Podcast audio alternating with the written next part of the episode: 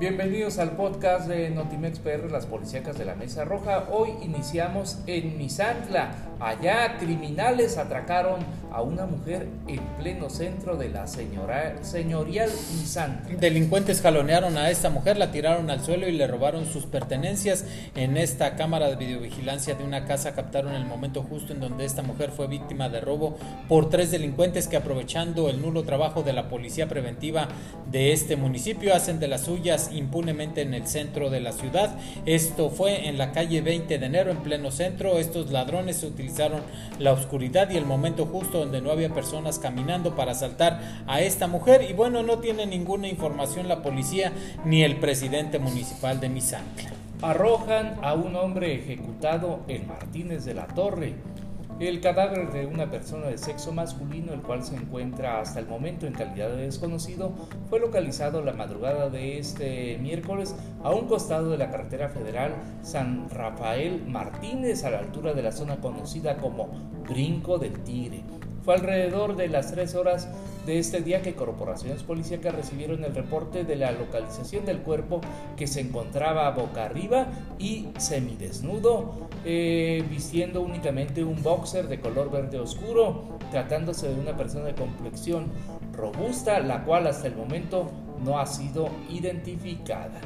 Por otro lado, asesinan a mecánico en Chivería, allá en el puerto de Veracruz. En el interior de una vivienda en la zona de la unidad habitacional Chivería, en el puerto de Veracruz, se encontró a un hombre sin vida con presuntas huellas de violencia. Esto en las calles de José Goet y José Vasconcelos. El hombre fue identificado como Andrés N., de oficio mecánico y propietario del taller El Bocho, ubicado en la avenida Cuauhtémoc. El hombre, aproximadamente 50 años de edad, presentaba estas huellas de violencia violencia. Secuestran a una mujer petrolera en Cozoleacaque. La mañana del día de hoy, una mujer que se dirigía al complejo industrial de Pemex fue secuestrada en la carretera Nuevo Teapa, Cozoleacaque.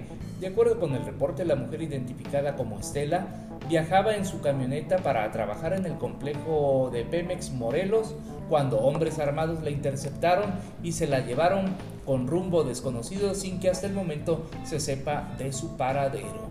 Por otro lado, localizan cuerpos desmembrados en Rinconada, en el municipio de Emiliano Zapata. Así es, los cuerpos mutilados fueron encontrados esta mañana de miércoles. Estos se suman a los hombres desmembrados que dejaron también en el municipio de Nogales y de Río Blanco durante el día martes, eh, la mañana de hoy miércoles. Estas Cuatro personas fueron abandonadas en bolsas negras en el centro de Rinconada y los lugareños dieron aviso a las autoridades tras percatarse de la presencia de varias bolsas negras de las que salía un líquido similar a la sangre.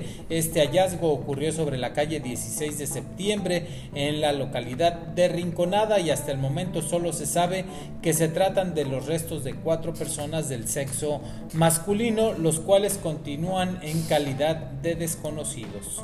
Delincuentes incendian autobús en Coatzacoalcos.